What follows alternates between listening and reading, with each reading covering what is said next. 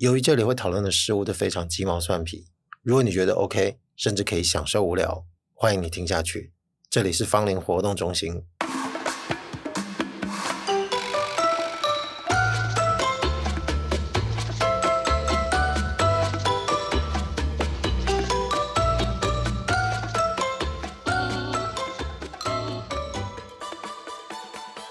除了开头的警语，今天要再特地跟听的各位提醒一下，我相信今天这一集应该是很浓厚的芳邻风哦，所以如果对于那种忍不住想要讨论很多的那种谈话，那你真的没法度动不掉，那建议其实可以先不用听，把它拿来当做睡前的 murmur，我觉得可能比较有效。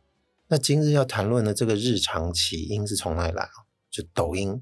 呃，前面有在听我讲过一些旧单集的人，应该知道我不止提过一次抖音哦。就是其实我应该跟各位大部分的人一样，就对这个 APP 没有特别有的好感，但我还是有装，因为之前我还是有申请一个账号，就把芳邻的这个内容放上去，那这样看会不会有一些触及。不过后来也就懒了，就没有放，变成动不动就在浏览上面的一些微博的影片。有刷过的应该就知道，它就是一直刷，一直刷。由下往上一直滚，它就会一直喂各种不同的内容给你。当然，它会有它的演算法去猜测你可能对哪些内容感兴趣。因为第一次启动这个 APP 的时候，它应该会让你勾选你可能对哪一类内容会比较喜欢，然后它再喂那个大项的内容给你，再经由你的行为还有你一些收藏的活动，再去猜你可能会喜欢哪一类。但不得不说，它这个预测其实都做得蛮准的，就至少以我而言。好比说，我喜欢看一些猫的影片，猫的就很多，但要不然就是一些有的没的神秘的东西。这其中偶尔会喂给你一些别的。我觉得他有时候是想测试一下你到底对这个内容感不感兴趣，要不然就是说这个影片在大部分的受众上面是很热门的，他多少也会想要推荐给你看，再看看你的反应是怎么样。那就我刚刚描述的这几种模式，其实偶尔就刷一下就还好，因为尽量不会让自己会被这个东西重度成瘾。那大家最常诟病的就是一些安全性啊、一些隐私的问题。我觉得自己可能要有点了然，就是如果对这个部分没有一定的敏感度，还认为没问题，我觉得这其实也蛮不妥的。啊，不过这个隐私呢，跟我现在要讲的日常事情其实扯得有点远哦。我就是要讲，我前几天哦，就是刷来刷去哦，看到了一个短片。这个短片应该是美国人拍的，它内容是有一个女性哦，有一个女士，她当然没有在画面中出现啊，她是一个画外音，她应该就是长镜者，她拿着手机在拍，她应该顾着两个人，或者这两个人是她朋友也有可能。她买了一台旧的 ATM 机器，然后她想要把它破坏掉，用尽各种可能的工具跟方式，他们想要看里面。有没有钱？然后这个标题写的并不是我刚刚说这个探究他有没有钱哦，他写的是 How much money in this ATM we bought？也就是他认定这里面应该是有钱的，所以他在想这里面到底还剩多少钱？我们偶尔就会看到像 TLC 还是其他的频道会有一些生活节目，就说有些人他们专门是去花钱买那个废弃的仓库。他是说废弃，其实就是因为可能这个原来的租用者往生了，或者是失联了找不到。那根据合约规定，就是他们可以完全拥有这里面的东西，他们就会进行拍卖。有些人就会在里面挖宝，看是不是有哪些东西是值钱的。但是每一个仓库门打开之前，其实不确定里面有什么，所以他们都要竞标。那也就是竞标者都是参与一种赌注嘛，你不晓得你现在这个仓库打开里面有多少值钱的东西。或者是每一样东西都不值钱，那你可能就浪费了钱。这个概念应该跟那个有点像，所以我在猜测，这个 ATM 提款机应该是在这个前提之下，跟哪个地方购买，或者是某个银行把这个旧机器给释出了。然后我滑到，想刷到或滑到都有可能。我觉得好像滑到比较像是我们台湾的用法。我前面好像都在讲刷啊，总之滑到这个影片，它其实没有完。我在想，它应该只有上半部，因为它很难拆，所以我们就一直看着这个拆的过程。就这种大型的破坏的铁锤啊、砸啊，就还有这种锯子啊、这种电锯啊，都用上了，因为它要把这些金属部分给切开啊。那这个影片刚刚说没完啊，我当然本能就会去找这个发布者，我自己就点进了他这个账号，看他这个内容列表，就找到这个 Part Two，然后就一路看，看到他们终于最后了，就找出了那个装钱的盒子。那它当然还是里面有各种防御的措施哦，就让我们看到一层一层的剥开啊。终于把那个装钱的盒子取出之后，他们说：“哇，这好重，里面应该很多钱。”那面对这个最后的关卡，就是这一整盒用一种金属材质所包起来的这个现金箱啊，他们终于破坏掉了。最后发现里面的重量其实就来自于它这个机械的原理，里面一张钞票都没有，就什么都没有，然后就没了。我算一算，这个上下两集哦，各平均是三分钟。所以加起来也有六分钟啊！这个一无所获的心情让我就立即点开这个留言区哦，看看大家在说什么。那我先看的是这个下集，就最后真的揭晓里面一张钞票都没有的这个影片的留言啊。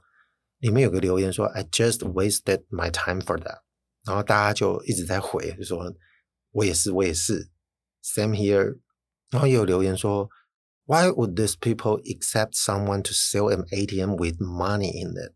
就为什么会有人期待你买了一台 ATM 里面真的会有钱啊？那类似这样子的感想跟质疑超多的哦。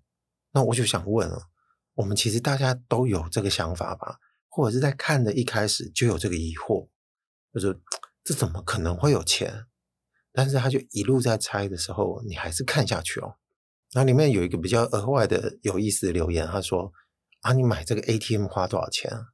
那我看看下面的回应，我也不确定哪一个是作者，好像没有作者回，所以我不知道回的人是哪里知道他买这个金额，但大部分都说他花了二十三块美金，就听起来不就还 OK 吗？还好，就是立波姐拍档股下差不多嘛，在给小我刚刚 DB 狗可能还可以啦哈，嗯，OK，我觉得大致上吧，看了这件事情跟发现的一些讯息都先描述完了。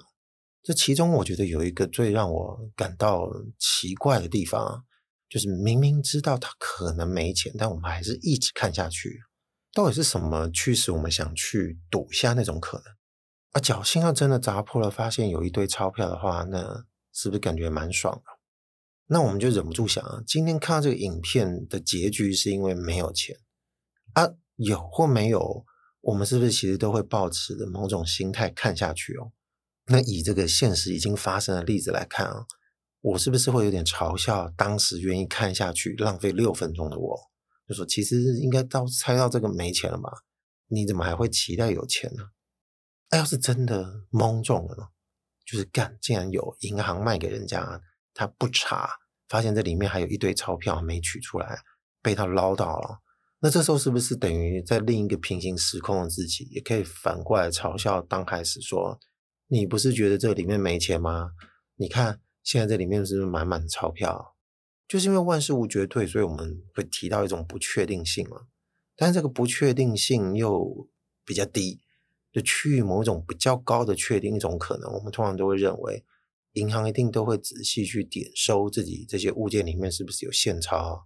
如果短收了或者出了问题，这个麻烦会比较大。那当然，这个我们都能理解。一般而言，这种出差错的几率会比较小。不过上述的讨论啊，就是这些有或没有的事情，我觉得我自己要先把它标记起来。我之所以说要标记，是因为讲在前头，我要先把它框住，因为我感觉到我接下来讲的应该会反过来看看到底为什么当初我会讲这些话。反正刚刚最后讲的是，我仿佛会感觉到我自己分裂成两个，就是一个历史前，一个历史后。总有一个会嘲笑另外一个自己，因为就是大家会认为你的认知有问题。那当事人呢，就是这个拍摄者，我觉得他的赌注其实相对于我们而言，还是比较清晰的。就是跟我刚刚前面在说，你看一些这种生活频道，有人去竞标仓库一样啊，他其实就是挖矿跟淘金的这种概念啊。哎，我觉得突然发现啊，这个某个程度上就跟我这个节目的性质好像有点像哎。当然，我不是实体挖矿啊，我只是拉着各位跟我一起想东想西啊。最主要的不同点，我觉得我们的日常的后面，或者是来宾哦，不会是一场空，就一定都还是有什么东西在哦。所以算是一个零风险的探讨节目吧。就顶多是你喜不喜欢挖出来的东西而已。好了，回到这个 ATM，这个拍摄者，这个内容提供者，我觉得他。赌注是可以接受一无所有的吧，也就是说他没有那么笨啊，他应该就知道我今天买这个 ATM，我花了好多的时间跟力气，最后可能发现这是有可能一无所获的。事情肯定就已经把所有的可能性都列出来了，至少有两种了，有或没有。那你再决定去赌一把。所以在他的世界上来看，他就不存在之前的自己或之后自己哪一个要嘲笑另一个。就是如果真的他也分裂成两个自己，那彼此也协调好了，就是在前期就已经辩证过了。不过当然了，由他们的角度，我们仍然还是可以去追究说这一类的行为到底值不值得？你真的可以变成一个职业吗？不过值不值得？我觉得这是属于他们自己的议题哦，就是他们自己行动的本质之一。所以我暂时对他们那部分这个计较我没有什么兴趣哦。我觉得比较困扰是我们自己这边，就是我们观众方啊。这也是为什么我今天会花时间讲这个的问题哦。就浓厚的芳龄风哦，其实就是这件事情。这困扰就让我一直忍不住想要整理一下，就是我看这个影片到底是为什么？我所求为何？我刚刚不是说我算了前前后后三分钟加三分钟也有六分钟哦。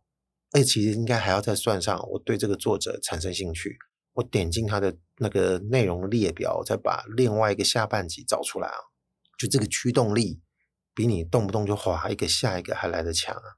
那我到底是所求为何？哎，那所求当然不是说一种被嗯、呃、怎么讲量化，要不然就是被看作有一种我们认为是一个还算蛮好的价值，而且是共同能理解的价值。就可能求的不是这么很明显的很八股，或者是觉得很世俗的东西啊，就是有形无形都其实都还好。就无形来说，我单就这个影片悟出什么人生道理啊，还是什么实用资讯哦，我觉得这话后来呢，一定大家就哄堂大笑啊。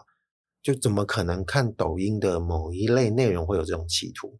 不过说真的，有些抖音其实它是有在给你一些演讲内容，那这个我觉得这是另外一回事，我们就先不提了。至少我知道这个砸坏 ATM 机器的影片，它不是知识型内容，所以就算今天有朋友有旁边的人坐在这边跟我们一起聊天，我们也不用用这个角度来告知谈论看这种影片是不是有什么意义哦。但如果就像我刚刚已经这样，就突然忍不住说出口，看这个影片要干嘛？我看这影片到底所求为何了？啊，旁边的人可能就会漫不经心的回答我嘛。然后通常也可能是一个可以拿来使用的回答。就我们今天置换一下角色，听到旁边的人说出这句话，我们可能自己也可能会这样说，就说：“哎呦，看这种影片，你看那么严肃干嘛？就是无聊看看嘛，看得开心就好了，不是吗？对吧？不是吗？我就发现这至少不是要让自己看得不开心吧？我们一开始明明就很明白啊，滑到这个影片的时候。”就我们就知道他其实就进行一个赌注啦，但还是把我们抓住了嘛。让我们有动力看下去的原因，是不是真的就是因为我们期待能够挖到宝？就是为什么我刚刚前面会稍微找了一些留言出来啊？因为至少要对自己证明，就是我的心态跟其他人其实都很像啊。就真的觉得挖到宝就会刚刚靠艺术嘛。那这个时候我们就会把真正获得了什么？跟我们看到这个影片里面的人有没有捞到钞票，我们会觉得这件事情稍微靠艺术，我们就画上等号。那我们就至少我们会觉得把它放在同一个觉得可以被分类的篮子里啊。他如果一旦觉得没有东西，我们就觉得干什么东西都没得到，他的现金跟我的乐趣就同时都没有了。那如果照这样来说，我们就可以发现我们自己隐约其实就给看这类短影音的影片的定义其实是有存在的。就漫不经心，其实也还是给了定义哦。就我们发现是一场空的时候，我觉得干妈的浪费时间。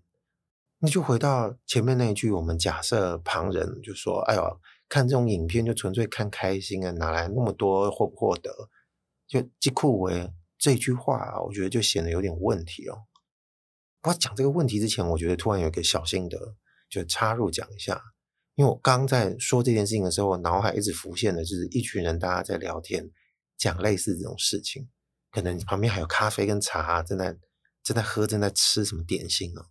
可是如果真的是在跟人家面对面聊天讲这类事情的时候，可能有一件额外的事情是我自己的小心得，但我觉得很重要。就当面对面的聊天的人说出像刚刚那句话，其实我觉得他们对于聊天的这个责任心态其实是很浅的。就是闲聊的时候，大家其实对于自己说出来的话。就不会觉得有什么样的大不了。所以说我刚刚其实听到他说的那句话有问题，就我再重述一次哦，就是刚刚说什么？哎呦，看这种影片就看开心的，怎么会有那么多获不获得的讨论啊？就对于这句话的质疑，我觉得其实不宜在当下就拎出来，就让这个讲人去面对了。对方通常听到就会很高几率的采取某种回答。我在想，连我们自己可能都会这样回，会回什么？就是哦，啊没有就没有啦，就算是浪费时间好了，那又怎样？就你一定要那么计较吗？大概是类似这种言语，其实我们都预料到，就通常其实你就会面临到聊到最后就是这种下场。所以就算是你可能觉得这句话能深究，也有问题。你感兴趣，你也不见得要坐在对面的人陪你一起去探讨啊。我觉得有时候就是彼此无意之间呢，就提供了一两句话，这种直觉性看法，日常听得到的言语，突然给到我们听的人，我觉得这就够了。我们其实视为这个是一个还蛮大的贡献，我觉得这样就 OK 了。剩下的路我们自己走完。好，就像现在在这个节目里面，我在麦克风前面想要讲这件事情。那既然如此，我们就开始来说这个有问题。这个问题跟矛盾的地方在哪里哦？就把它摊开来讲。你说你不在乎获得的话，那看得不开心也 OK 啊。我记得我前面刚刚好像也本能说出来啊。那如果你真的就想寻开心，那你怎么可能会看得开？哎，我是不知道在听的各位啊，至少我自己，我觉得我很没有办法在很多时刻说得出自己能够看得很开这类的话。要不然一开始你看屁看啊，不要看啊。你根本就不需要看下去嘛，你就不用行动啊！你正在看，你还在那边看到完，讲这个话，我就觉得有点矫情跟做作了。就反正这一切呢，如果还在跟别人聊，那人家觉得不就说说而已。好，那至少我们还保有看那个影片的记忆。听的各位可能是从我描述里面去想象的，但我觉得应该也足够了，因为大家在听我说的时候，应该也会有一些内心的即时反应哦。当下那个心态跟。脱口而出说看开心就好，就这些线索很细微，就算是随便说说，其实也确实提供了一个算是入口吧，哦，但这个就是在入口诶，我们就停留在表层。那如果真的感兴趣，那我就只好从这个门口走进去，我就继续问下去。那能问的是什么？就为什么我们会觉得第一时间呢？会觉得看到钱才会觉得开心？啊，钱又不在我们身上，钱是那个影片的人啊。我们怎么样看来看去，又不就是看了一段影片而已嘛？那我自己对我自己问了这个问题，我当然出钱的本能就会开始给自己回答。我猜测是因为我们通常习惯会带入这个角色，就是我们会用自己认为的方式去揣摩我们看到影片中的人的处境，要不他的喜好，要不他人生的目的，还是他人生的任务哦，然后再去经历接下来的一切。至少我们在一边看的时候，我们会一边建立这些东西哦。而如果没有办法得偿所愿，我们通常就会觉得靠背。不过这个其中还是存在一点点不同，这个我觉得可能还是有必要要讲一下，就是至少我自己认知的啦哦。就我们看了那么多电视剧哦、电影，要不然就是舞台剧，反正各种戏剧，你去看各种展演的人生哦。按这个抽离的表现方式，也会暗示我们其实是一个旁观者，啊说故事的方法也会。所以，我们看戏剧中的人，如果迎来的是一场空的剧情，我们通常也不会觉得太浪费时间。我们可能会有其他的什么油然而生啊，比较恶烂的可能会觉得，啊，可能有某种启示，或者说它是一个非常精美的故事，它不见得需要是一个大道理啊，反正就是有一个什么存在的，可以让我们接受，或者是我知道我纯粹就在看一场戏，就连看纪录片也是一样的道理哦。可是这个砸 ATM 的这个短影片哦，几乎可以被断定就是一个真实的影片啊！我们在社群媒体上面看这个内容，我们就会有一种代入模式。这种代入模式，我觉得就跟看电影或看戏剧或者是看这个纪录片不大一样啊。而这种代入的真实感，就很快就跟我们脑袋会同步。我的感觉啦，就是仿佛会感受到这个通讯协定存在，而且处理得非常快。我们一看到这个影片在播的那一刻，就立即进入，就是纯粹属于社群媒体这种看片的代入模式哦。而我们内心在看的过程中，就会油然而生，会有一些心中的话，比方说，干，这原来那么难锯断哦，哇，该不会真的有吧？好像真的里面有钱诶。他刚刚说这里面很重啊，哦，可能真的有钞票，这个有点类似，就是我们在公共场合看着有一个人可能要捡起一个东西，他忍不住就会看一下他有没有把它捡起来，就稀松平常，但是你会把它看到底。这个我觉得还有别的例子，也许有可能在节目最后，我觉得可以讲一下。就这种带入的心态，我觉得肯定是存在的。看这个影片的时候也是有，但如果真的要讲一番大道理啊，就是我们在觉得耳烂，那这至少也是一个成立的。就是其实有所经历，肯定就有所获得。只不过这个获得，就像我刚刚说，我的节目一天到晚在挖矿，但不见得大家会喜欢嘛。但现在目前面临的状况是，大家发现里面没钱哦，就觉得干我在浪费时间，也就是我们不知怎么的。就是看这一段历程，就让我们好像有点完美的避开这一个刚刚说的这种有点恶烂哦，已经几乎被认为是定律的道理哦。就我们非常完美的就遁入一种空虚感。就当我们跟人家在谈论看类似这种影片的经验哦，就像我现在正在讲，我感觉到如果没有办法很小心翼翼的说，通常就有一种不知道怎么下手的感觉，就是我要怎么跟别人谈。我刚刚看了这个影片啊，觉得怎么样描述可能都不得要领。就是你其实好像觉得这个东西很不奇怪哦。那如果说我跟你讲，或者是你跟我讲，说看了这部片就看了个空虚哦。为什么我刚刚说不得要领？就是我看了一个空虚这句话，其实我觉得很直观的感觉来说，好像不完全是这样。这句话不完全准确，因为我说看了个空虚。它应该还是代表某种可能可以被直接讲出来的空虚。那面对这件事情，我说我看了一个空虚，我觉得通常是一种假空虚哦。为什么？因为因为有时候我们也会享受某种落空感啊，就这个是真真实实的享受。可能讲享受有些人不同意，但是就是这个落空有时候会让我们发噱，或者是会真的陷入某种情绪。这可能就有点像是真的有经历就有获得的事，也就是这个空虚是一个表象啊。可是现在这个麻烦是，我看那个影片，我觉得不好讲啊，不好说啊，啊不好讲，很有可能真的就是空虚了呀。啊，当然看完这个影片之后，我也忍不住在思考，就如同前面在说我们在代入这件事情，我们在看这个砸 ATM 机器的影片，就太快进入这个实质状态啊，就实质这个价值观哦，但我们没有办法真正成为影片中真实的那几个人啊。我刚刚前面不是说我要稍微先把刚刚说那部分框起来吗？这用意就在于我现在讲到这部分可能会有点提醒到我们刚刚一路走下来的时候会有这个记忆。我们不是揣摩了一下这个买 ATM 拍这个影片的人，就他其实这个部分他面临的这个赌注跟我们其实还是有点不同。所以说为什么没有办法完整的成为影片中那个真实的人呢？他们砸了，发现物质层面上是一场空啊。啊，不过他们人生不是到此为止啊，他们还有下一个赌局要去啊，他们还有别的地方可以去挖宝。在某个度量的那个范围来看啊，花一整个下午砸这个机器，你暂时其实没有办法说这是白费力气，也是白费时间啊。因为如果说这真的是他们正在做的这一件事，就如同我们在猜测，也许这个就是他们常在干的行业啊，他们可能就有很多时间就是一无所获。而、有些时候就是真的捞到宝了，所以整个一系列的行为看下来，他本来就是有时候有，有时候没有，那当然就变成是 OK 的啦。啊，可是我们呢？我们这些观众呢？我们看这个影片，好像瞬间就成为了一辈子就到这边结束了。我马上就活了那个六分钟，没了东西，好像就什么都没了一样。哎，这个就很可怕。